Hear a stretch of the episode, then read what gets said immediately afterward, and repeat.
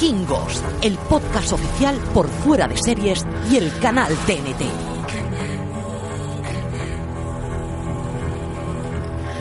Bienvenidos a Vikingos, el podcast oficial donde analizamos la sexta temporada de Vikingos con episodios de recap semanales. Yo soy Francis Barba Paula de Arrabal y en esta aventura podcastera me acompaña María la Escudera Santonja.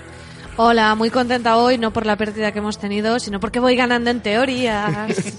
y Richie Perilla Espesa Fintano. Eh, la gente por los pueblos, por los poblados, me mira raro porque no saben cómo llamarme cada semana. porque vas mutando, Richie, vas haciendo desaparecer tu rastro. Bueno, hoy analizamos el sexto episodio ya de la sexta temporada, titulado La muerte y la serpiente, emitido eh, nada, hace un ratito, eh, este martes 21 de enero a las 10 y 5, y digo hace un ratito porque si acabáis de terminar de ver el episodio y habéis actualizado vuestro reproductor de podcast, ya tenéis disponible este recap de este sexto episodio titulado La muerte y la serpiente. María, ¿qué te ha parecido el episodio? Que acabamos de ver hace nada, unos minutitos. Pues yo creo que vamos a estar de acuerdo en que es posiblemente uno de los mejores episodios de la temporada y de los más interesantes de la serie, no solo por todo lo que ocurre, sino por cómo ocurre, o sea, las batallas que tenemos, tanto las emboscadas como las individuales, cómo avanza la trama, es todo está muy guay, muy guay, fascinante. Richie. Yo, parafraseándome a mí mismo, me he flipado muchísimo en este episodio. o sea, me ha encantado. Para mí sí es el mejor de, de esta sexta temporada. Eh, es el que más me ha hecho vibrar. Tiene, para mí, tiene absolutamente de todo. Tiene eh, unos giros brutales. Tenemos una muerte épica. Tenemos mucha comedia. Ya hablaremos de eso, pero yo he visto mucha comedia en este episodio. O por lo menos cosas que me han divertido mucho. Y, y hemos visto cosas muy, muy o sea, puntos de inflexión muy importantes en muchos personajes. O sea, que es que realmente creo que este... Sí, Bitzer prácticamente ha salido ya del pozo, ¿verdad? Como... Bueno, bueno. Yo lo veo, ¿eh? está apuntando maneras, ¿eh? Bueno, o sea, Bitzer es una persona, o sea, es un personaje que no, que no decepciona. Su girito es que siempre puede ir un poquito más abajo. y, y, bueno, eh, no sé, es que me ha gustado muchísimo. O sea, creo que además a nivel de dirección está impresionante. Creo que se le ha dado una despedida al personaje de, de la Guerza de las más épicas y de las más eh, gratificantes para el espectador, que siempre pedimos que en una serie de este tipo haya muertes de este calibre. Es que yo estoy flipadísimo, eh, Francis, estoy flipadísimo. A mí me gusta mucho el episodio. Eh, creo que es el mejor de los que hemos visto hasta ahora en la sexta temporada. Lo que pasa es que a mí el primero, con la presentación de Oleg, me gustó muchísimo, me lo pasé muy bien con ese episodio, así que tengo por ahora un corazón un poquito dividido entre cuál me gusta más de lo que llevamos de temporada, pero sí coincido con vosotros en que seguramente ha sido el mejor. Hemos tenido la despedida de la Guerza, una despedida a la altura del personaje y de lo que se merecía Catherine Winnick, la actriz que ha interpretado a la Guerza desde el principio de la serie. Nada, si os parece, entramos ya de lleno a analizarla. Empezamos por la Rus de Kiev y empezamos por esa boda entre Oleg y Katia. Ivar pide un brindis por los esposos y más cosas, María, que le van a traer los esposos después más sorpresitas para Ivar. Sí, eh, se lo devuelven de una manera un poco, un poco chunga. Eh, me, frustró un poco que no resolvieran el tema de Katia en este episodio. Todavía no podemos saber si hay gemela malvada o qué es lo que pasa, pero sin duda cada vez es más extraño todo con esas miraditas en la boda tanto de Oleg como de Katia a Ivar y ya después en esa especie de tortura psicológica que le están haciendo a Ivar cuando cuando mm, la propia Katia decide quitarse el vestido y después practican el fornicio ahí en mitad de la cena y le obligan a mirar, que es como, pero esta gente retorcida, ¿qué le pasa? No sé, me tiene intrigadísima esta trama. Me encanta porque en la Edad Media se hacía el fornicio y en la actualidad era... Se dice de otra manera. de otra manera. Pero en esa época se, se habla de fornicio. Me encanta, me encanta. Yo no sé vosotros a qué bodas habéis ido, pero en ninguna de las que yo he ido en el convite pasaba eso. eh, pero vamos, que hemos pedido mucho de las bodas medievales a la actualidad. ha bajado mucho el nivel. ¿eh? Yo la verdad es que es que he disfrutado tantísimo en este episodio que es que yo estaba eh, estaba viendo esa escena y imaginando la, o sea, la cara de Ivar de eh, tirado el plato, me lo pensaba comer cuando, cuando se abalanzan sobre la mesa. Eh, me ha parecido, o sea, me ha parecido un gesto brutal del personaje, una declaración de intenciones total, de, de decirle te voy a estar machacando porque sé que me la estás jugando, pero sin decir absolutamente nada. O sea, demuestra claramente que para empezar en esa familia tienen un tocado, o sea, eso ya no, no se puede discutir eso ya lo más. Sí. Pero es que el, la cara de psicópata que pone Oleg y la cara de disfrute viendo cómo le torturaba Bueno, ¿y ella?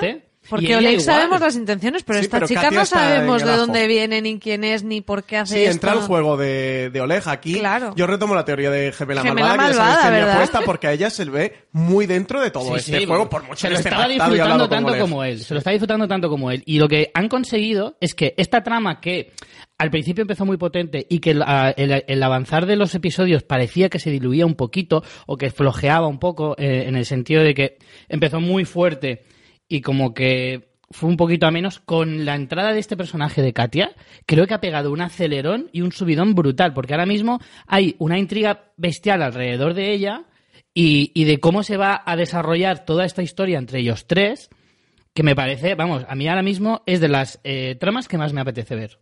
Además, un detalle no menor que com- comenta Oleg a Ibar, que sabe que tuvo un hijo con Freydis.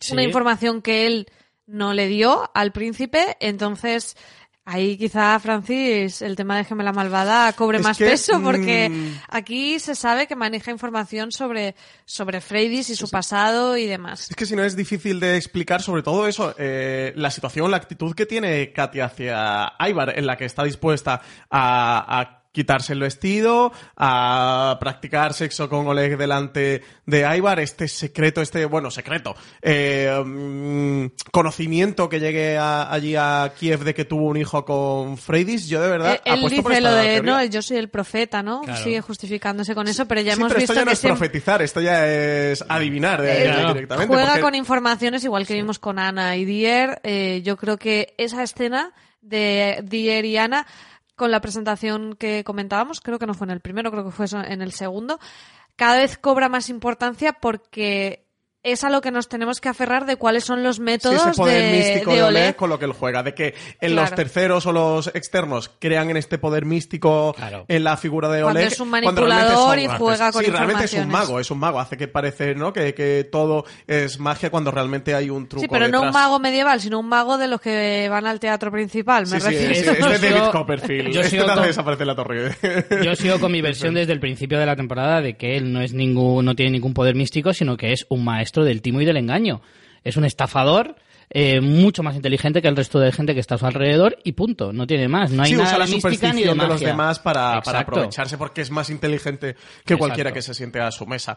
Aquí es el punto eso. Yo sigo defendiendo la teoría de gemela malvada porque si no, no sé cómo le ha podido Ay, llegar qué a ganas estos de que sea gemela malvada, por favor.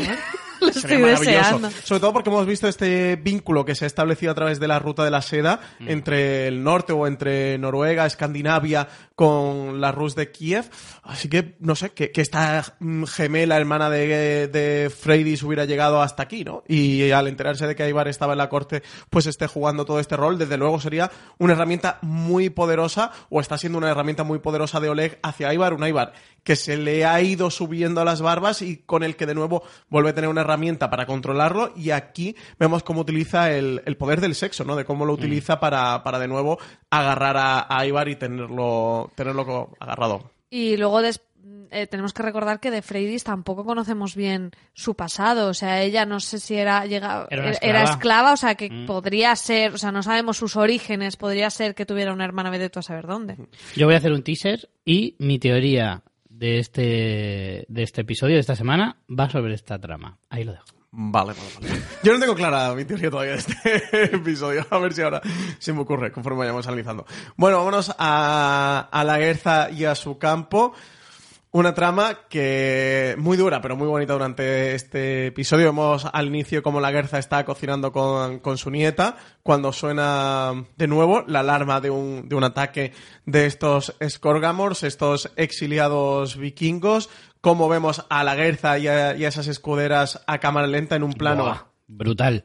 Precioso que de nuevo recuperan la estética de- desde la dirección en este sexto episodio y, y vemos a un señor mayor que, que, bueno, es- Bueno, bueno, bueno, es que se soy tira superfan. al encuentro de los proscritos Super fan. Me Este- encanta. Lo primero, aplaudo la estrategia de vamos a poner un cebo y es este señor mayor. sí el pobre bueno el más mayor de los que queda ¿no? Bueno, pero es muy vikingo, ¿no? Decir, yo ya estoy mayor, voy a morir en, en batalla Sí, y y, entrar en el y Valhalla. entrar en el Valhalla. Al final es, es, una, es una clara provocación y se sabe el resultado de este señor, pero está muy guay porque además tiene ese guiño de mencionar a los personajes clásicos de la serie que ya no estamos viendo, algunos ya han muerto, otros no sabemos nada de ellos, eh, Ragnar, Rolo y Floki están totalmente desaparecidos, precisamente en el episodio en el que pe- perdemos a otro de los personajes clásicos, como es la Guerza, que tenga ese guiño este señor mencionándolos en plan, he luchado con grandes nombres que, que vosotros no, no deberíais ni, ni poder mencionar, esa épica que le da, me, me parece genial. Sí, por el momento, venga, cállese ya, señor. ¡Bu, bu, bu! Cinco flechas al pecho. El pobre. La epicidad ahí se va enseguida. Sí, sí, sí. Se- Se te va por el sumidero Y esta rápido. escena da paso a, a ver la estrategia que ha tramado la Guerza de nuevo. Gran estratega con un laberinto que construye Me encanta. de maderas Bueno, bueno, bueno, para conseguir ¿eh? vencer la superioridad Era muy de numérica. Walking Dead también, un poco, Sí. ¿no? De así de, de, de trampas, de... de- ese punto de estratagema, Sí. de, de guerra de guerrillas. A mí me, me gustó un montón. Además está guay porque realmente les vimos montar esas vallas muchas veces como así de fondo, ¿no? Sin darle importancia a, bueno, están haciendo, están cercando la aldea y de repente te encuentras con este juego laberíntico que es que yo disfruté la escena muchísimo. A mí me encantó porque yo sabéis que soy súper fan de todo este tipo de estrategias y de trampas y demás y eso creo que De Vikingos pequeño te gustaba solo en casa. Muchísimo. Y de hecho tengo que reconocer que me recordó muchísimo a, a Humor Amarillo, que había una, había una prueba que era bastante parecida y yo diciendo, joder, qué, carga, qué máquinas, qué máquinas. Pero sobre todo el punto del laberinto de madera le aporta mucha tensión Sí. y mucha acción a la escena porque ves que la superioridad numérica de los eh, Scorgamors es mm, apabullante Sí. y, y como ellas, siendo grandes estrategas, pues eso, a través de, de esta construcción del laberinto de madera, consiguen poquito a poco ir mermándolos, ir mermándolos, ir mermándolos, hasta que realmente ganan la batalla. Bueno, Gunil se llega a enfrentar al líder de, de los proscritos, pero Y acaba herida, sale embarazada. herida. Cuidado, Sí, cuidado con herida. eso. Y la Guerza entra en acción y aquí ya, bueno, empieza el principio de- del fin de toda la trama de, de la Guerza dentro de la serie de, de vikingos. Yo es que, como decía, soy muy fan de este tipo de cosas que además creo que es bastante significativo e identificativo de la propia serie Vikingos. Siempre en cada batalla eh, intenta ir un poquito más allá, buscar el punto de originalidad, que no todas las batallas parezcan iguales, Sí. porque de hecho tienen batallas de, de muy distinto corte, desde pequeñas escaramuzas como esta, que en realidad van, son unas pocas decenas de, de- de guerreros, hasta cuando son grandes eh, conquistas con, con varios cientos, incluso miles, como las que vimos en, en Francia o en la propia Cátega de la temporada anterior. Entonces sabe muy bien adaptarse a cada una de esas batallas y siempre, siempre, siempre aporta una nota diferente, una nota distinta, algo original, algo que no se haya visto en ninguna de las otras batallas. Y eso para mí de vikingos es algo que, que Sí. me fascina y que me parece que muy pocas series y muy pocas películas incluso aporta cuando se trata de batallas. Sí, lo que dices de las temporadas anteriores, cuando vimos las batallas en- también en Inglaterra, ¿no? Con los cercos de, de fuego, o sea, cada una tiene ese puntito original. A mí esta me encantó porque además era eso, era un- no era solo el laberinto, era como luego tenían los pinchos, como les echaban el aceite y los, los quemaban, y también con esa intención de acabar con ellos, porque es verdad que hay alguno que, que intenta escapar y ahora sí que les persiguen porque saben que no pueden permitirse en esta, en esta contienda mm, volver a, a- a tener otra más. O sea, que las pérdidas que tengan en esta ya no les van a permitir otra batalla. Y como dijo la Guerza, aquí si, si huyen, eh, ten- volverán porque no han conseguido lo que buscaban. Entonces, en esta sí que se las ve a ellas como que tienen que, que mm, liquidar totalmente a- al Es enemigo. un todo nada. Esta, sí, es esta última batalla es un todo nada porque efectivamente lo dice María se la juegan. Porque al final es verdad, o sea, la merma que ellos sufren cada vez que les atacan eh, ya les dejaba muy, muy mal. Y de hecho, ese escuadrón de, de vikingas que vienen a, a echarles una mano se queda también muy mermado porque creo que se cargan a dos o tres. Está la chica cuervo esa que no paraba de, De de pegar que acaba mm, perdiendo la cabeza literalmente, y, y alguna más, y Gungil acaba eh, herida, que por cierto, es otra de las formas que tienen de definirte muy bien a los vikingos. O sea, una guerrera, que es además de las mejores de, que existen en, en ese momento, porque Gungil es una pedazo de guerrera, aun estando embarazada, no le preocupa, es decir, yo tengo que ir a la guerra, aunque pierda a mi hijo. O sea, es que me parece también algo que, que muy identificativo de los vikingos. De hecho, ella luego tiene una escena con la Guerza que hablan como del, de que está embarazada y ella es como que no dan por hecho ese hijo hasta que no nazca, ¿no? Es como, bueno, si llegan Ahí a está. hacer porque yo puedo morir antes o cualquier cosa. O sea, viven con asumiendo eso. Hombre, porque la cantidad de niños que se perderán estando embarazadas en una época como esa, por miles de razones, Sí, sí, sí. eh, tienen que tener muy asumido que igual tienes que quedar embarazada cinco veces para tener dos hijos. A mí sobre todo lo que me gusta de, de esta escena de, mm, de, de todos los parapetos eh, de madera es que lo que comentabais un poco, que consigue un alto grado de epicidad, eh, siempre lo ha conseguido Vikingos, sea cual sea la escala de la batalla. Aquí la escala de la batalla es muy pequeñita, no son como la, no tiene esa altura de batalla que vimos durante la quinta temporada donde se enfrentaron grandes ejércitos, y siendo la escala muy pequeñita, el grado de epicidad es muy alto, la tensión es muy alta, en todo momento sufres por la vida de cada una de las escuderas, ya sea Gunil, la Guerza o de las secundarias, y, y bueno, una, una gran escena de batalla que nos han dejado eso, con pocos soldados, y sí que consiguen que sea una gran escena.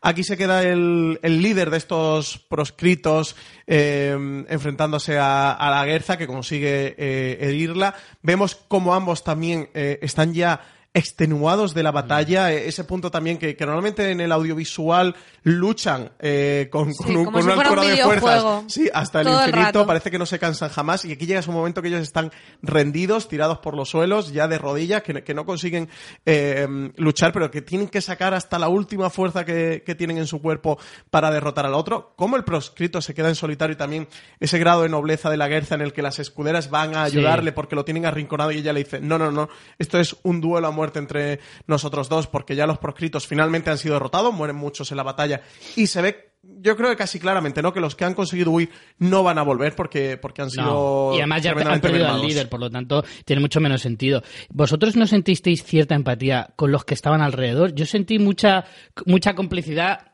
mm, propia de decir la impotencia que te tiene que dar que ver que a lo mejor matan a tu líder delante de ti, me refiero cuando está a punto de matar a la Guerza, que pierde la espada, que solo le queda medio escudo roto. Y dices, Dios mío, y no puedo ayudarla, y la van a matar delante de mí, y no puedo hacer nada. Eso habla también de, de- de la dignidad y el honor que tienen los vikingos en la batalla, y de cómo ella le dice, no, no, no, esto tiene que acabar como acabe, y si luego ya lo matáis a él, pues lo matáis, Sí, pero... pero es un duelo entre líderes. Exacto. Y eso me parece también. Ya te digo que yo sentí mucha empatía con esos personajes mirando atónitos e impotentes de decir, Dios mío, ¿qué va a pasar? Cuando luego encima, eh, lo que las palabras que le dice Gunhild de decir, eres la escudera más bestia del mundo, eh, el que no te conozca, o sea, si no te venerara ya, lo estaría haciendo desde hoy, porque lo que acabas de hacer es increíble, y es cierto. Eh, bueno, es que esa escena es Es de- que es brutal, la tiene de rodillas de y desarmada y aún así le vence. Sí. Es toda la escena es perfecta porque ya el, el- las palabras que tienen justo antes de enfrentarse con el proscrito justificándose de a ver yo soy un vikingo y luché por Ivar como podría haber luchado por cualquier otro y cuando la Guerza le contesta de que, que Bjorn no le no le desterró por eso sino porque había mancillado un poco el el recuerdo de Ragnar de cómo uno debía actuar, ¿no? Porque no es que Ivar fuera uno más, sino las cosas que hizo Ivar no las hubiera hecho cualquier otro. Sí, y y, de como nuevo además en lo del el- legado de Ragnar, ¿eh? que lo hemos hablado en Sí. muchos episodios de cómo ella habla de que traiciona todo lo que era Ragnar y lo que representaba Ragnar, lo que significaba Ragnar y cómo vemos que Ragnar murió pero sigue presente en la serie y sobre Sí, todo lo ha conseguido a través de su legado.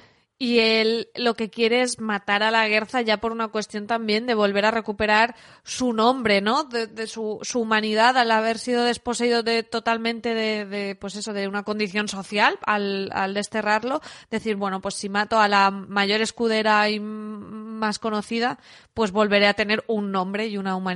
Entonces a mí, ya en la escena, o sea, luego la batalla es espectacular, pero ya solo ese diálogo me pareció impresionante. Y lo que decía antes Francis, que la serie ha conseguido con este episodio que de verdad lo pases mal. Yo estaba pensando que de verdad Que mataba a la Guerza en ese momento.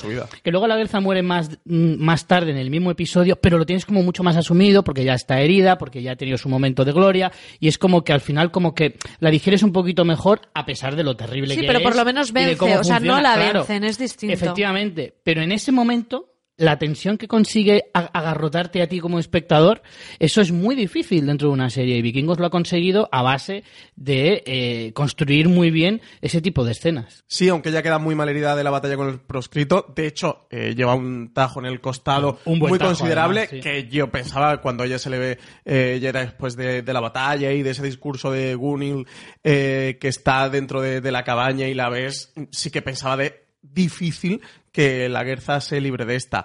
Eh, así que si queréis con esto, bueno, eh, empalmamos con la Guerza que, mm, que, se, que se va hacia Kattegat, que decide ir hacia Kattegat, que cuando está llegando se cae del caballo y, y bajo la lluvia se bueno, ahí no encuentra con el tenemos claro aún que sea tal y como está montando, no sabemos que ha llegado a Kattegat, podemos intuirlo, Sí. pero puede haber llegado a otro sitio, Sí, no hombre, sabemos dónde ha llegado. que- yo que lo, lo, lo, lo interpreté de esa manera inmediatamente. Sí, pero no, pero no juega con, no es súper explícito que sea Kattegat. Pero sí entonces- lo dice, creo que, creo que la Guerza dice Ella que, dice que va que hacia a Kattegat, Kattegat, sí. pero digo que cuando cae del caballo realmente está súper oscuro. Sí que ves que hay edificaciones, pero que podría ser Kattegat o un punto a mitad de camino, no, no lo sabes. De hecho, ese es el juego con, con la escena con Bitzer, que dices, estará en el mismo sitio, va a ser esto lo que va a pasar y efectivamente sucede, pero hasta que no Yo creo pasa, que es tienes menos- un poquito la duda. Es menos sutil de lo que igual la serie pretendía que fuera, porque yo creo que era bastante evidente que había llegado a Kattegat, que, que efectivamente, de hecho, cuando tú empiezas a ver que Bitzer tiene esas visiones, como que te lo empiezas a oler y dices, uy, uy, uy, uy, uy, que está llegando, que está llegando el momento. Yo creo que también aceptas que la muerte sea así, porque sabes que la Garza va a morir igualmente. Porque Claro. también, Sí, con es el punto con el que yo quería enlazar esa trama Sí. con, con lo que ocurre después con lo de Bitzer, porque eh, es el- la diatriba de si Bitzer realmente la mata o la remata. O La sea, remata. Yo creo Sí. que la remata, sí. Sí, sí, yo, yo también creo eso. ¿eh? O sea, Hace creo que- que, también es un poco lo que difícil. queremos creer, porque si no la muerte es tan terrible que, que es que sea a manos del pobre Vixer, que además, imagínate eso a nivel psicológico, ya con lo tocado que está Vixer, encima que le pase una cosa así, que acabes matando por error a alguien que, a ver, mm, hay que recordar que Bitzer y todos los hijos de, de Ragnar, que no eran de la Guerza, le tenían jurada... eh, Sí, la muerte a la Guerza. Menos Ubbe, que al Sí, final... no, Ubbe al principio también, Pero luego, le luego pasa perdona. página, sí. Y Vixer en principio también le perdona porque se le ve muy afectado cuando descubre que es la Guerza a la que está matando, pero aún así, joder, es que es un, un golpe muy duro, ¿eh? Lo que pasa es que quieres no creerlo, ¿no? Estás viendo ese espacio que parece efectivamente el mismo, con esa lluvia y con todo, y ves la serpiente y ese cuerpo que sale, que parece como un genio malvado, parece Jafar convertido en genio en Aladdin. Ese, ese cuerpo así de genio serpiente tiene de hecho como una especie de armadura que no lo Sí. hemos comentado, que la armadura que lleva la Bueno, guerra bueno, en el bueno, episodio bueno. es súper chula, y cuando yo vi ese cuerpo de esa serpiente que tenía una armadura similar, dije, ya hasta que hemos llegado, la Mm. hemos cagado Bitzer y es terrible, terrible. Sí, yo creo que, que eso, que efectivamente. Está muy bien hecho, ¿eh? La remata, no la mata. Lo que pasa es que entiendo que sí que Bitzer va a creer que la mata él y no va a tener el punto de información. No sé si lo sacarán en la serie o no, de que a Bitzer realmente le cuente o Gunil le cuente en qué estado se encontraba la Guerza. ¿Qué, qué es lo que a él le haga saber o ver que realmente él no la mató o no exclusivamente la mató, sino que la Guerza ya estaba Claro. muy mal herida y era muy difícil que no muriera por las heridas de la batalla con el proscrito? La, la propia Lagarza se lo dice, le dice, Vixer, no te preocupes, que Sí, yo que ya, ya me voy a Val- al Valhalla a estar con Ragnar y estoy Ya, la pero eso de no contenta. significa que le dija, que, o sea, eso no significa que Bitzer sepa que ella ya iba a morir igualmente. Yo la verdad no, ahora mismo no soy capaz de anticipar eh, las consecuencias que va a tener esto. O sea, me, me quedé tan descolocada de que la mu- muerte efectiva de la Guerza fuera esta, por- porque ese es el giro súper no sorprendente venir, del esta la- episodio. en nuestras teorías no estaba, ¿eh? Claro, era No, no, dificilísimo porque que muriera la Guerza tal y como sucede y ya es mayor y es verdad que toda la trama que ella ha tenido era muy de cierre. Bien, incluso que muriera en este episodio, pero o que muriera a las puertas de Kattegat o que muriera llegando a Kattegat o en la batalla o lo que sea. Pero este giro era bastante imprevisible y yo de verdad no, no sé qué puede suponer esto para Bitzer, para su relación con Ubbe, porque además la escena está montada en paralelo también con esa cena en el salón de Mm. Kattegat con una cantante que es preciosa y están allí Ubbe y Torbi. Sí, muy emotiva la escena esa. Es, mm, no sé, es, es terrible. Y, y con también esa profecía cumplida, ¿no? Que, que le dijo el profeta. De hecho, la Guerza tiene justo esa visión del profeta antes de que aparezca Bitzer, o sea, que es que realmente estaba ya al borde de la muerte, porque yo lo entiendo así, ¿no? Cuando ve al- profeta, su manera de recordarle esas Al palabras oráculo. que le dijo. Sí, El oráculo, oráculo. sí. Que sí, claro, que no se confunda Claro. con Oleg. Es que esto con la traducción es un poco confuso. Eh, cuando ve al oráculo, que recuerda esas palabras que le dijo de que a ella le mataría un hijo Sí. de, de Ragnar. De hecho, teníamos también teorías cuando se quedó embarazada de que podía morir Sí. por ese parto o lo que fuera, aunque Sí, creo que ahí no era por Ragnar.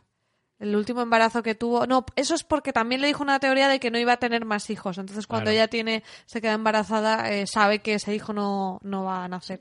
Entonces, ostras, es, es que es durísima la Se escena. cumple la profecía del oráculo, que era algo que, que no sabíamos si iba a ocurrir, sino que siempre ha estado esa espada de Damocles sobre la guerra a lo largo de estas temporadas, porque además esa promesa de muerte de los hijos de... Claro, se había ido realmente ya. Bueno, con Ivar podía con sí.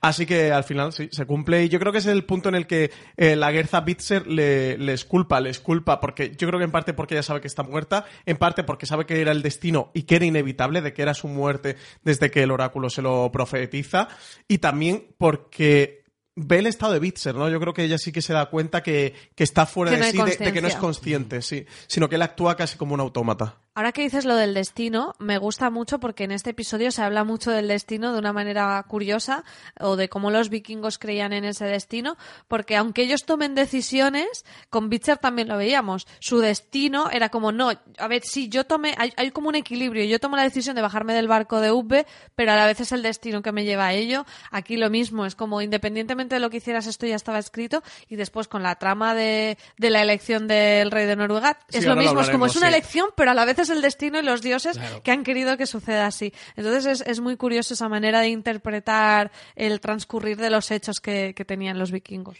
A mí me gustaría resa- resaltar también la, la, la figura esta de la serpiente oscura y demás, que eh, Vikingos no es una serie que abuse mucho de los efectos especiales y que evidentemente eso también hace muy... eh, en- siempre engorda muchísimo los presupuestos y demás, por lo tanto por eso lo tiene que reducir un poquito, pero sin embargo lo sabe meter muy bien en momentos muy puntuales y en esta ocasión está muy justificado, está bastante bien hecho, a pesar de que es muy cortito y demás, y, creo que efectivamente está puesto en el momento justo y la cantidad justa. O sea, a mí me gustó muchísimo esa parte porque te habla mucho de- del, del momento tan terrible que está pasando Bitzer, de hasta oscuro. qué punto le, le atormenta la figura de Ivar eh, de una forma tan terrorífica y que le lleva a hacer cosas tan terribles. Está a punto de, de, de pegar incluso a Amma, como te lo iba a la decir. chica. Tenía razón y era esa, esa actriz Sí. que sí que aparece en IMDB, pero que está bastante irreconocible. Sí, que eso lo hablamos la semana pasada, que yo la encontré,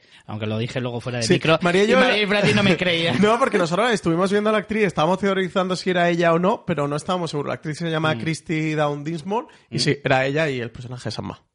Y, y por eso digo que le, le lleva a hacer cosas que podían ser incluso, bueno, más graves que matar a la Grecia. Es difícil, pero que siempre está jugando ahí en la línea, en, en esa eh, fina, el filo de la navaja con de Bitzer de decir, usted es que está a punto de hacer alguna locura casi constantemente y que te genera también esa tensión constante de decir, uy, madre mía, a ver si en un momento dado pues levanta la espada y se carga a alguien, hasta que al final ocurre. A ver si Ubbe tiene que cargarse a Bitzer para que no sea un peligro o algo así. Y Hombre, yo al no creo que final lleguen a tanto. Se cumple mi Yo- teoría de que Bitzer, que es el primero de los hijos de Ragnar Yo eh, no voy a adelantar mi teoría, creo que va a ser para este episodio, pero creo que esta vez sí que sí, por fin Bitzer. este va a ser su, eh, su, su tocar el fondo del pozo, porque ¿a qué más bajo puede Eso ya te iba a caer decir, digo, es que ya quedan pocas cosas, Ha ¿eh? matado a la Guerza, claro, ya, ya es el, el último punto. Creo que esto sí le puede servir para reflexionar y que sea esa piedra de toque de ya no sale por él mismo, ni por todo lo que él está haciendo con su cuerpo, sino por lo que ya ha sido capaz de hacer Mm. por su estado eh, mental y físico a otras personas, de ha sido capaz de matar a la guerra y, y peor aún, de manera inconsciente, no siendo consciente de, todo lo que estaba haciendo y que eso sí que le lleve a reconducir su vida y su foco, su odio hacia Ivar. Yo creo que esta vez sí que sí, esto es el, último punto, ¿no? Lo que le faltaba. De hecho, creo que sí, en ese punto del destino con el que está jugando la serie, con el que está jugando la trama y con lo que le dice el oráculo en el episodio anterior, esto, todo lo que ha vivido, le ha llevado, le ha conducido, este camino le ha conducido a matar a la Guerza, cumplir esa profecía del oráculo y a partir de aquí que Bitzer remonte y se convierte en un Bitzer mejor, en un Bitzer Es que yo- 2.0. Cada vez que decimos ya lo de que Bitzer remonte ya me entra la risa porque de verdad... Joder, es que son Es seis que episodios quiero, diciendo lo mismo, claro, ¿eh? Claro, es que quiero que Bitzer ya salga de esta, así que es que ya está más difícil eh, seguir bajando en el pozo. Es Pero que ahora la, en la apuesta en, en, en la casa de, de apuestas, ahora mismo se, se paga más el, el que salga del pozo que el que no salga, ¿eh? En la taberna de Kattegat de apuestas, sí, Yo creo que esto ya sí que sí, ¿no? Ya para el séptimo episodio yo creo que nos empieza a tocar la, la redención un poquito de, de Bitzer y que remonte. Pues bueno, si os parece bien, eh, ya que nos ha tocado despedir a, a la Guerza, decirle adiós en, en la serie, vámonos a, a toda la trama de la elección del rey de Noruega, esta votación que vemos que Bjorn va ganando, que nos dejó con el cliffhanger en el episodio anterior, que, que vemos cómo empieza a haber votos poquito más a, a Harald de, oye... Lo eh, mejor es la primera cara de Harald de... Vaya, lo siento. mm, Cosas que pasan. Mirando a Bjorn como, bueno, tú tranquilo que esto va a ser una excepción. Y cuando ya hay varias, no. Bjorn va mirándole con una cara de, me la has jugado. Ha sido un episodio de grandes miradas, Es ¿eh? de grandes fantástico, duelos fantástico. así Mira, visuales. Yo es que estoy contentísima con esta trama, no solo porque haya acertado mi teoría, sino porque es que Bjorn es que es un panoli. Entonces Sí, se lo merece sí. todo, porque además tiene cara de enrabietado de niño, de ¡Jo! Esto no es lo que habíamos dicho, ¿sabes? Tiene una cara de, de enfurruñado que es como, mira, mm, ¿somos vikingos o no somos Claro. vikingos? Por supuesto. Aquí hemos venido a jugar. Y es Torquetol, precisamente Torquetol, que, que fue nuestro Skull del episodio anterior. Muchos Muy fan. eh, ningunearon nuestro Skull, pues toma girito que, que en este sexto episodio es quien da el voto definitivo y que convierte realmente a Harald en el rey de Noruega. María, y aciertas tu teoría y te pones líder eh, en las teorías. Has ¿Quién hecho un sorpaso en las teorías del podcast de Vaya Vikingos. remontada épica, María. ¿Ves? Si es que al final, al final Harald siempre me da alegrías. Yo la verdad es que estoy muy contento también porque ver a Harald traicionando y lo mucho que se lo y lo bien que se lo pasa traicionando Y lo bien que se le da, y lo bien ¿eh? que se le da. Sí, sí, sí, merece mucho la pena. Pero también te digo, ¿eh? tiene ahí un puntito de, Al final Harald es un personaje que se le ve mucho las costuras eh, a nivel de personalidad y se le ve como sigue teniendo ese puntito de envidia cuando cree ver a Gunhild, que la confunde con otra vikinga, y se le ve ahí un poquito como, como su punto débil, ¿no? De decir, sí, sí, soy rey de Noruega, pero perdí a mi amada por culpa de, de y eso es algo que nunca le perdonará. Y, y parece un poco increíble cómo va, pas- va Bueno, a una de sus amadas, ¿eh? Sí, que bueno, este a también Claro, claro. tiene sus caprichos. Bueno, como todos los vikingos, bueno, también te digo que como mucho en la sociedad actual también pasa, ¿eh? No, no, no nos vayamos a lo fácil. Y en ese sentido, eh, también me sorprende cómo Harald va como evolucionando su tradición eh, a lo largo del episodio. Es como, al principio es como, bueno, son cosas que pasan, luego es, hay un poquito de regodeo en la miradita, de decir, que Te las creías muy guapas tú, ¿eh? Y según va pasando, ahora yo soy el rey, tú no lo eres, ven a mi comida, Sí, sí, y así sí. me ves la como escena, rey. La Luego escena avanzando- cuando le van haciendo el pasillo aplaudiéndole por todo el pueblo. Claro. Bjorn, sin rencores. Sí, Sin rencores. Y Bjorn con la cara de Bjorn tragársela, mordiéndose la lengua. Va pasando, va pasando, luego no tengo planes para Björn, luego, mm, bueno, igual me lo cargo, bueno, mm, bueno, ir a por ellos lo cargáis, o sea, va evolucionando, va ahí como increchendo la traición de, de Harald hacia Que no olvidemos, eh, está ahí única y exclusivamente para salvar a Harald.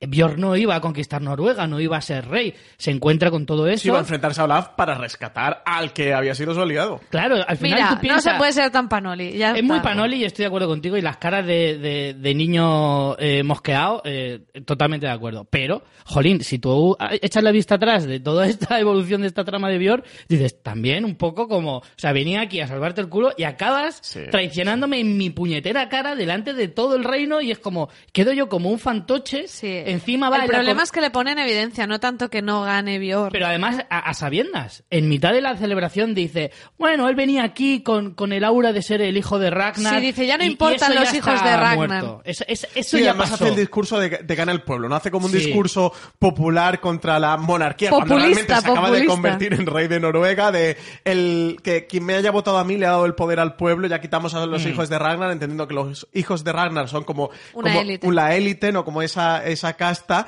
eh, superior al, al pueblo, en la que se han convertido gracias a su padre y a la leyenda de su padre, y que de nuevo el poder eh, ha vuelto al pueblo vikingo, eh, que un poder que, que habían transferido a, a esa leyenda o a ese Ragnar Lothbrok ya ¿Y no os ha parecido un poco...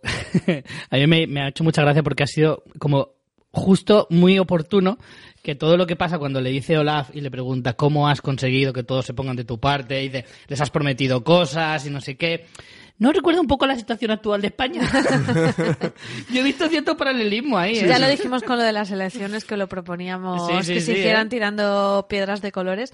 A mí me gustó mucho porque es como eh, lo que decía Francis, ¿no? Está haciendo ese discurso tan populista de lo que la gente quiere oír y Olaf, Olaf tiene una cara de a mí no me has engañado porque Olaf, bueno, será muy místico pero tonto no es. Es el más listo de todos, ¿eh? Y- De toda la reunión es el que más se Claro. la sabe y es el que intuye lo que ha hecho Harald y sabe perfectamente, Sabe perfectamente lo lo que, que, ha ocurrido. habíamos sospechado de que cuando él se propone de ir a recibir gente a los muelles es Sí, precisamente para muelles, hacer sí, esas claro. promesas No y esas para cargar triquiñuelas. maletas, los paseos al muelle, ¿no?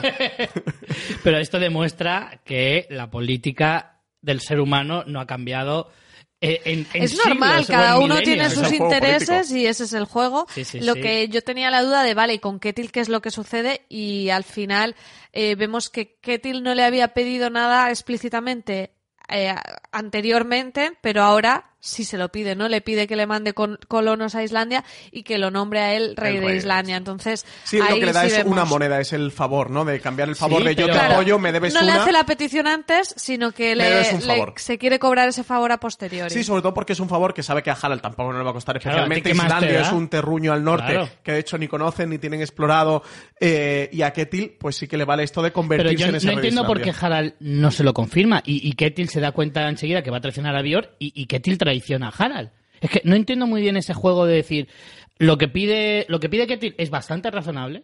Es algo que Harald le podría conceder sin ningún tipo de problema, porque como tú dices, es un islote ahí que no sabe, eh, que él no ha estado nunca, Harald, no sabe ni lo grande que es, ni el potencial que puede tener, ni sabía que existía, por lo tanto, ah, pues te lo quedas, para ti, lo que tú quieras, te doy a 100 hombres que me los saco de donde Sí, sea. pero tiene este punto de Harald también de, fuera. de soberbia. Harald ha sido un personaje en la serie que, que nunca ha cedido nada ante nadie y, y que de hecho, bueno, ha- así ha llevado todo el camino que. Bueno, que y le ha aquí parece que no tenga intención. A Olaf básicamente lo que le dice es que sí, que sí, que yo he prometido, pero luego lo que yo haga va a Es que, ser es otra que cosa. Harald nunca ha dado ninguna vamos, concesión a nadie. vamos a ver, vamos a ver. Estamos hablando de Harald el traicionero. O sea, es en plan, yo te he dicho una cosa, luego de ahí a que la cumpla. Ya veremos, que es muy también de político y de la situación Hombre. política actual. ¿eh? Tú prometes y ya lo Pero eso tiene el sello de Harald pelo hermoso, vamos, totalmente claro. Lo que pasa es que es verdad que Ketil a mí se me queda como un poco confuso, ¿no? De, de, de por qué hace esto, por qué traiciona Es que a Bjorn. Yo creo que entiende que poco- Bjorn lo tiene un poco, o sea, como que siente esa mm, presión de la mirada de Bjorn hacia él y es como, mira,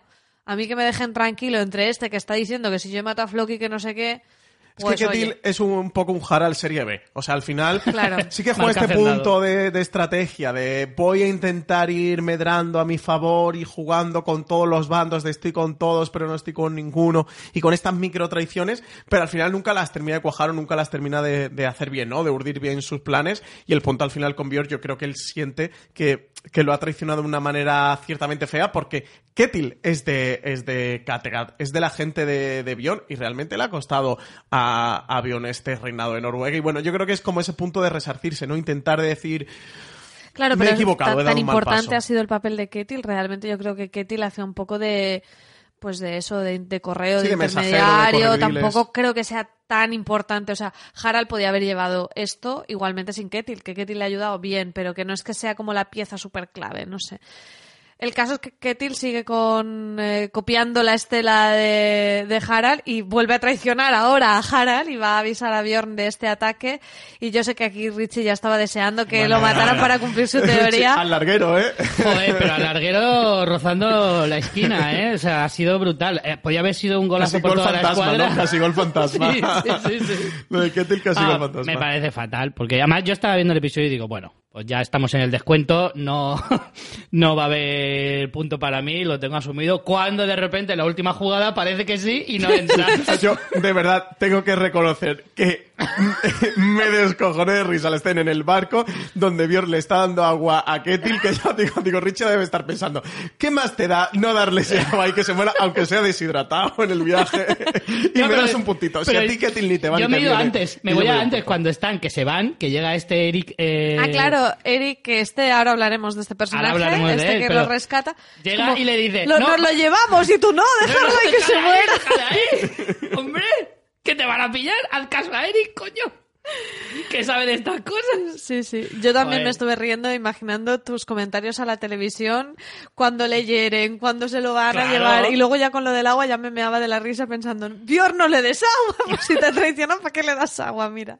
Claro, Me yo estaba meaba. diciendo, bueno, ha traicionado a Björn, no le van a hacer nada, no va a haber batalla. Cuando veo que van a matar a Björn, digo, uy, uy, uy, uy, que se calientan, que se calientan. Cuando le hieren, digo, uy, uy, uy, uy, que, que va, que va para adentro, que va para adentro, y de repente llega este y le salva, le da agua, y yo, pero vamos a ver. Lo peor es que a lo mejor se muera en el siguiente. Sí, ¿eh? es que eso es lo que más rabia me va a dar, porque es que segurísimo que, que muere está en el ya siguiente. moribundo, ¿eh? O sea, Sí, que Till... sí. Y más, sí que es un personaje que su trama la tiene bastante agotada, ¿no? A no ser que le den la salida de nuevo a Islandia, que puede, bueno, que a lo mejor por Bjorn, Que le por dé la salvarlo pista, hasta ¿no? el último momento, que Bjorn deje que se vaya, ¿no? Que vuelvan a Kattegat y deje que, que Ketil se vuelva a Islandia, o que le...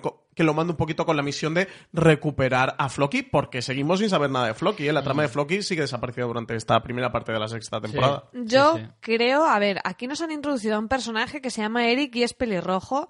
Y yo creo que este va a ser el clásico Eric el personaje Rojo, Eric el Rojo. Me gustó un montón verlo. Hablan de que ellos también son como unos proscritos que van y vienen, que viven un poco de como mercenarios. Sí, comerciantes, ¿no? Sí, pero son como una especie de Mercenarios. equipo A, ¿no? Es como, Sí. son mercenarios, pero guays. Pero guay.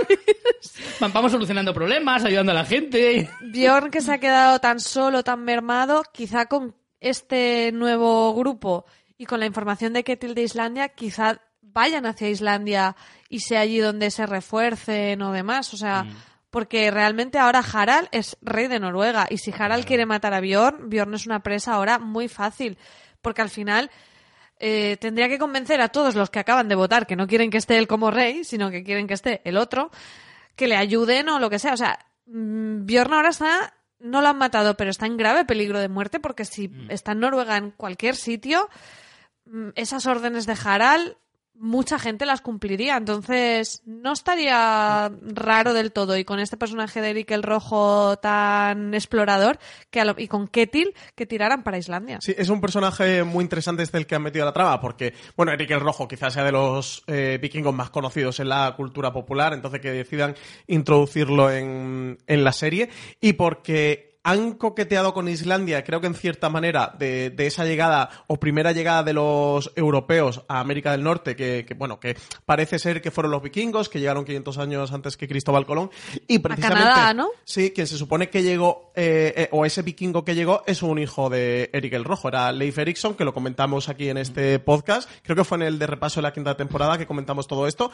Y ese Leif Erikson era hijo de Eric el Rojo. Ese es el Erikson, pues el hijo de, de Eric. Así que no sé si van a introducir todo esta trama y lo de Islandia No, y lo de Floki y lo van a ir enlazando por aquí. Creo que está como muy hilado que hayan introducido ahora el personaje mientras tenemos lo de Islandia eh, pendiente. María, te estoy viendo que estás poniendo cara de teoría. Sí. Espero que no sea sobre esto que estoy yo contando porque Oye, pero si le acabo de decir yo lo de que iban a Islandia. sería muy Harald, ¿eh? No, no, que esto. se vayan a Canadá. Te harías un Harald, ¿eh? Que se vayan a Canadá, no, pero acabo de decir yo que creo que con Eric, que es muy explorador, y con Ketil y con Bjorn, que no se debería acercar a Noruega porque se lo van a cargar, que fueran a Islandia. Sí, pero ahora, atención, porque es que aquí se abre una brecha muy gorda. O sea, eh, a las puertas, a lo mejor no tanto, pero o sea, no, no estamos tan cerca de esa, inves- esa invasión de, de Oleg el Profeta hacia Escandinavia. Igual está un poco más lejos de lo que nosotros nos creemos, porque si no, imagínate, en plena guerra civil, porque esto se- significaría una guerra civil entre el reino de Noruega. El re- Me eh, encanta que se acaban de unir y ya están en una guerra civil. Contra Kattegat, porque aunque Bjorn se vaya, ¿qué va a opinar Ubbe de esto? Que ahora mismo es el regente de Kattegat. Claro, pero el problema es que UB está, o sea, Kattegat es un único de los reinos contra todos los demás que hemos Sí, visto que son pero ¿y qué va a 20. hacer? ¿Que ¿Hincar la rodilla directamente? Es que no van a es poder muy, enfrentarse, No ¿eh? es muy de Uber Lodbrok, precisamente. Pero Es que no van a poder, es que no van a tener fuerza. Realmente, toda la estrategia de Olaf era por eh, de, de reunificación, es porque un independiente o incluso Sí, dos pero- independientes no puedan luchar contra el resto. Pero lo único es que no Olaf, lleguen a, a- viendo esta trama con... guerra entre ellos. Yo lo que sí que pienso es que Olaf puede tener el punto decisivo, que Olaf ha visto todo el plan urdido por Harald, que realmente ha sido muy sucio, y sí que Les va a tocar Bjorn- hacer elecciones otra vez, Sí. igual que aquí. No, haga alguna estrategia con Bjorn y tal. Lo que pasa es que, que realmente Olaf sea quien rompa su propio plan. Se ha puesto muy complicado. Es que Harald ha jugado muy bien sus cartas. Y muy interesante, ¿eh? Lo Yo bueno de que, verdad que, no sé cómo van a resolver este tema con... Ahí está. con- o sea, yo era como, vale, Harald va a acabar como rey de Noruega y lo veía bastante y me gustaba, pero a partir de aquí sí que te deja como, vale, ¿y ahora qué? Es que esa es la cuestión. Ahora mismo la serie ha conseguido que puedan pasar un montón de cosas diferentes. Porque efectivamente Olaf puede o tragar y adelante porque en realidad el plan es suyo, o directamente eh, traicionar a Harald porque no le ha gustado las formas, o, o, o claro, o, o que los que estaban aliados con, con Harald se den cuenta de que les había engañado y se, también se subleven contra él. Es que realmente ahora mismo pueden pasar un montonazo de cosas y eso es también está muy, muy, abierta la ¿eh? temporada. Sí, Nos sí, vamos sí. a meter en un episodio séptimo, ya quedarán eh, cuatro para el final de la temporada y es verdad que ahora mismo las opciones están completamente abiertas. En el Ecuador de temporada, pasa, rebasado un poquito el Ecuador de la temporada, está todo completamente abierto. Pues no sé si os parece que pasemos ya directamente a la primera no sé, de nuestras secciones, que pasemos directamente a la cueva del oráculo.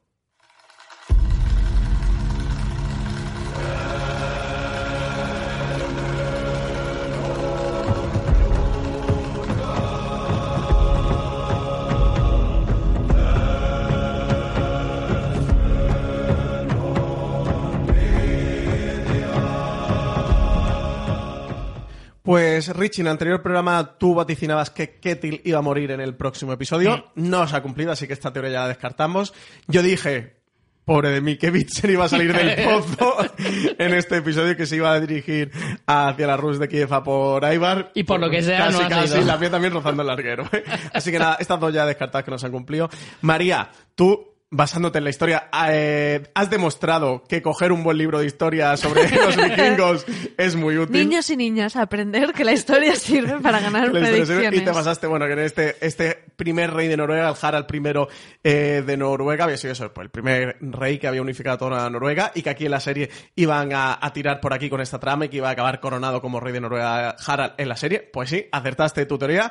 Así que va María líder con, con, Con las dos. teorías, dos puntitos. Richie, tú y yo llevamos solo un punto. Así que nada, María, eso nos ha hecho un sorpaso en las teorías. Y nada, quiero saber cuáles son vuestras predicciones para los próximos episodios, Richie. Pues yo, como decía antes, mi eh, teoría de esta semana va en torno a la trama de la Rus de Kiev y voy a decir que el profeta Oleg tiene un espía en Kattegat, que gracias Uh. a este espía explicará, o sea, voy un poco más allá, explicará toda la historia con eh, Katia. ¿Y quién es el espía? Todavía no me la juego con eso.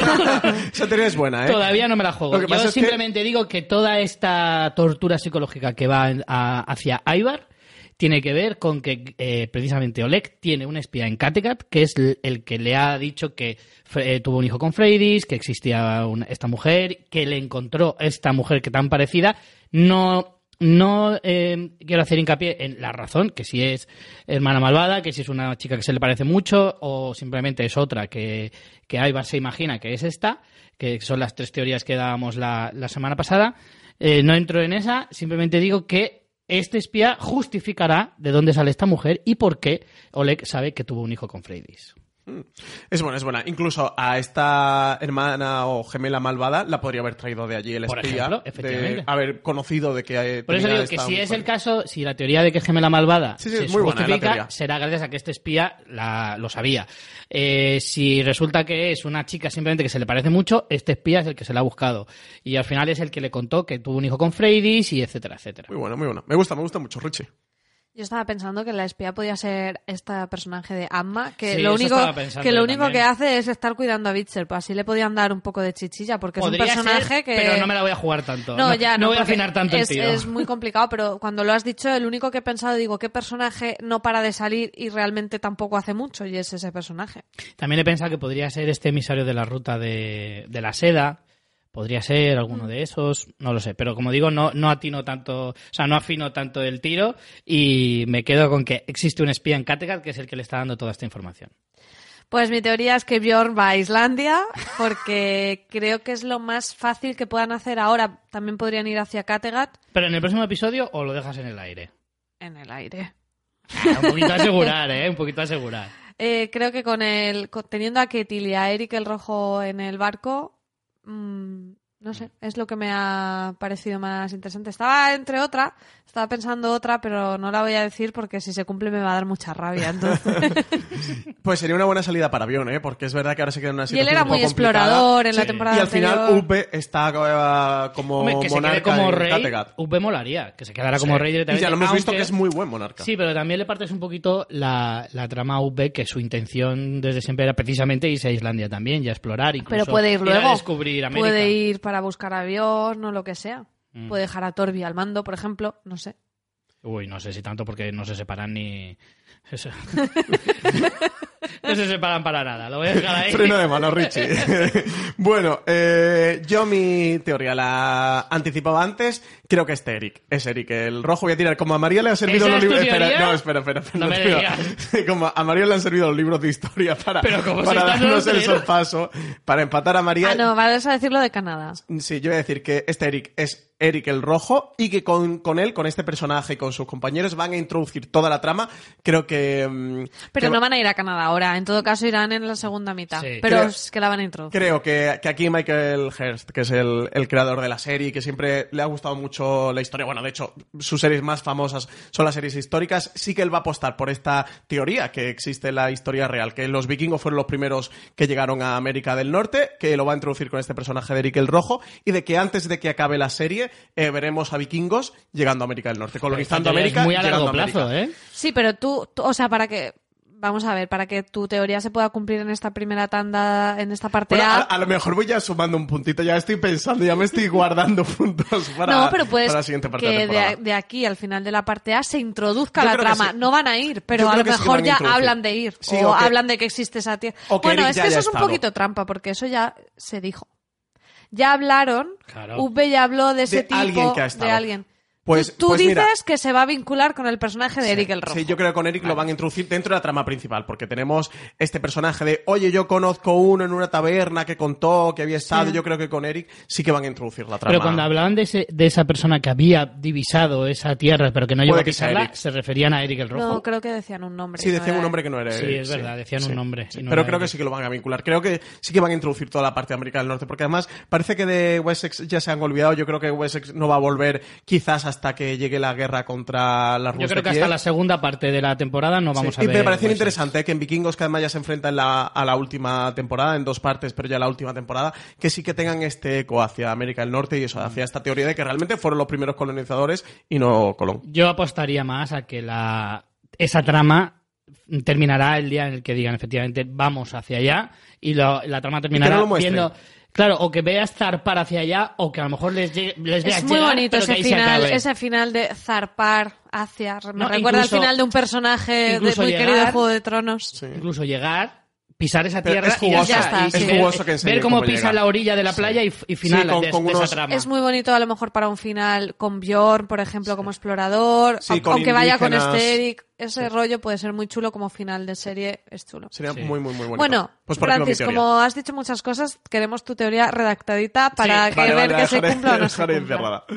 Bueno, pues eh, nos toca Skull del episodio. Ujú.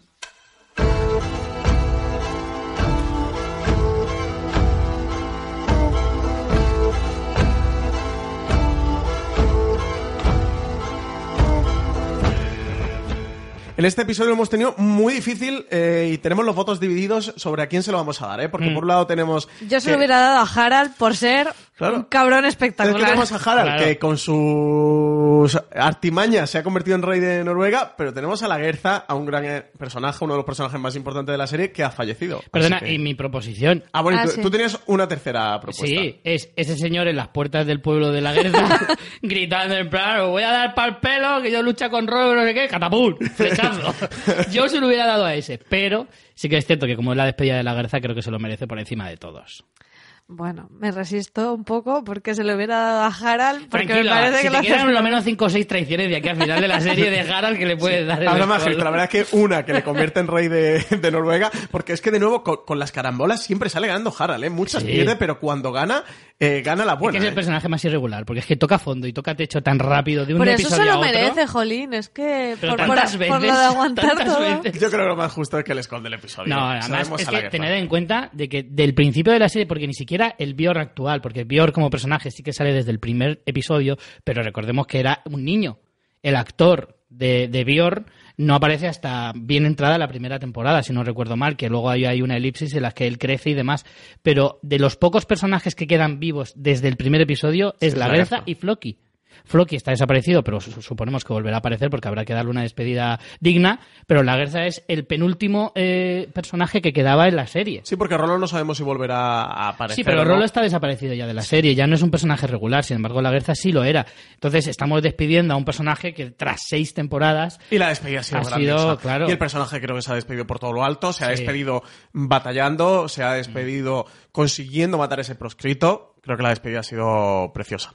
A manos de Big Ser, o sea, es que no podía ser una muerte mejor. Pues nada, pasamos directamente a los emisarios de Kattegat.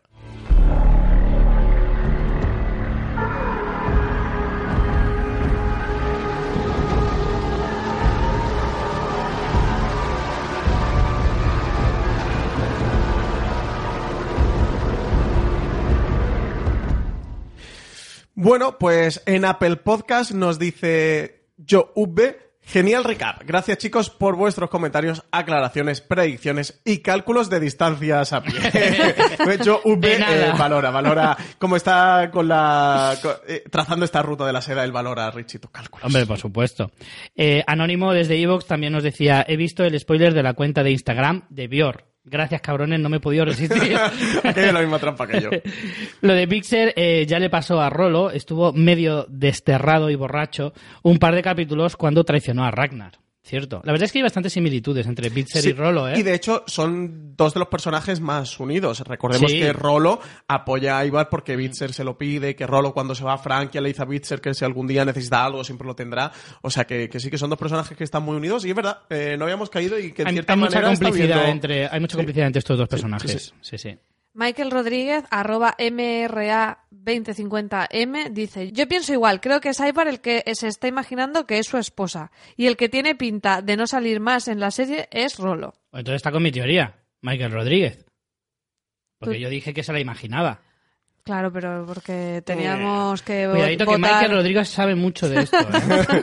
No lo sé, yo eh, lo de que se lo imaginé me parece bueno, bueno. demasiado mito, Bueno, bueno, demasiado. ya veremos. Bueno, Lady veremos. Vanessa, arroba Signora Vanessa en Twitter, dice, pues ¿qué queréis que os diga, chicos? O acierto una vez Francis con la salida del pozo de Bitzer, o ya que lo maten. El chico muy cansino ya con sus alucinaciones. Es verdad que, que eso, esta caída en los infiernos de, de Bitzer, yo necesito que salga, porque además es un personaje al que le tengo mucho cariño, de todos los hermanos, al final siempre ha sido el que ha tenido este punto más débil, siempre eh, sobrepasado por, por Ubbe, que era el hermano mayor, o por Ivar, porque tenía mucha más rabia mm, que él, y bueno, y Bjorn por, por esa mística que ya tenía Bjorn curtida en la batalla. Hombre, había otro hermano no sé que era peor, que no recuerdo el nombre, al que mataron, que era súper desagradable y yo no me Sí, el que muere al final de la cuarta temporada a Eh, manos de Sigurd. Sigurd. Sí. Sí. Además llevaba unos pelos muy poco vikingos, no me gustaba nada. El Darion, arroba Markville en Twitter, nos decía, muy buenas, el personaje que sale con Vixer creo que se llama Amma, interpretado por Christy Down Dinsmore, eh, que por cierto esta actriz es la pareja del actor que interpreta a Bjorn. Un saludo desde Alemania. O sea que el Darion estaba con mi teoría también. Sí, sí, el Darion... Yo no quiero decir nada, pero sí. hoy los emisarios de Kattegat están muy Muy a favor de, con eh, de. Richie Perilla. Con perilla espesa. Ahí lo dejo. Mira, nos escuchan desde Alemania, ¿eh? el, ¿Sí? el Dario nos escucha desde Alemania, así que un placer que tengamos también por ahí oyentes fuera de España y a, a- a lo largo de todo el globo terráqueo. Bueno, eh, publicó hace unos días TNT eh, un juego en Twitter para saber cuál era tu alter ego de, de vikingos, que era un, un vídeo que pasaba muy rápido, imágenes de los diferentes personajes, y entonces si hacías pantallazo con, con el móvil, eh, te salía la imagen de cuál era tu alter ego en vikingos. Nosotros lo hemos hecho, invitamos a todos los oyentes que os metáis en la cuenta de Twitter. Pondremos el enlace de Canal en las TNT. notas del programa. Pondremos el enlace, pero si no entráis en la cuenta de Twitter de TNT, que es arroba canal TNT, y ahí está cuál es tu alter ego con el hashtag de vikingos TNT y, y, oye, invitar a todo el mundo que lo haga, que vea cuál es su alter ego y que nos escriba Aunque a lo mejor os salen a cosas TNT. que nos gustan, porque a mí me salió Bitzer. a ti te ha salido Witcher, ¿no? Y Richie, ¿tú quién eres? ¿Cuál es tu alter ego en A vikingos? ver, a ver. es que a mí me salió... eh, finalmente yo me he quedado con Ibar. O sea, has hecho trampa. Has hecho trampa. Has hecho muchas veces hasta que te ha salido el que tú querías. A ver, es que, la- es que me salió dos veces seguidas el mismo y era ¿Cuál Torbi. Pues entonces que eres Pues Torbi, Torbi. Yo pensé, yo pensé, digo, me están troleando. Siempre Claro. sale Torbi y estoy aquí como un pringao porque me parecía increíble que me Pues- saliera dos pues, veces eh, seguidas. Claramente eres Torbi. No, Torbi. claramente soy Ibar. Rich Stormy, a mí me ha salido Pion y prometo que no he hecho trampa, pero Pion Piel de Hierro, por lo que sea, pues fue el que me salió a mí. Yo sigo pensando que aquí hay, aquí hay trampa o No, no, de, cartón. verdad que quizá la dos. primera. Así que nada, hacedlo todos, eso, meteros la cuenta de y que nos lo comenten, comentarnos en Twitter mencionando arroba fuera de series y arroba canal TNT con hashtag vikingos TNT, ponernos quién os ha salido y bueno, mí- en general comentarnos qué os ha parecido, cómo vais de teorías, creéis que Bitcher saldrá del pozo, esas cositas. Me parece fatal que dentro del GIF, este, con todos los personajes, no saliera este señor que estaba en la puerta del poblado, gritándole, Que te hubiera gustado a ti que te saliera. gritándole injurias a, a los escargamores estos y yo quería que me saliera ese. Pues esto ha sido todo en el sexto recap de Vikingos, el podcast oficial. Sexto episodio titulado La muerte y las serpientes. Si te ha gustado lo que has escuchado, déjanos cinco estrellas y una reseña positiva en Apple Podcast y comentarios y pulgares hacia arriba en iVoox. Recordad que os podéis suscribir a Vikingos, el podcast oficial, tanto en Apple Podcast como en iVoox, Spotify o en cualquier reproductor de confianza para no perderos ningún episodio. Que también estamos en YouTube, en el canal de YouTube de TNT, ahí podéis encontrar estos recap y sobre todo no os olvidéis de que el séptimo episodio de la sexta temporada de Vikingos, que se va a titular La doncella de hielo, se emitirá el próximo martes 28 de enero a las 22.05 en TNT y que nada más terminar la emisión del episodio tendréis disponible nuestro podcast de análisis. Pues nada, Richie y María, con esto ha sido todo en este recap y ya solo nos queda decir ¡Skol! Una producción de fuera de series media para el canal TNT.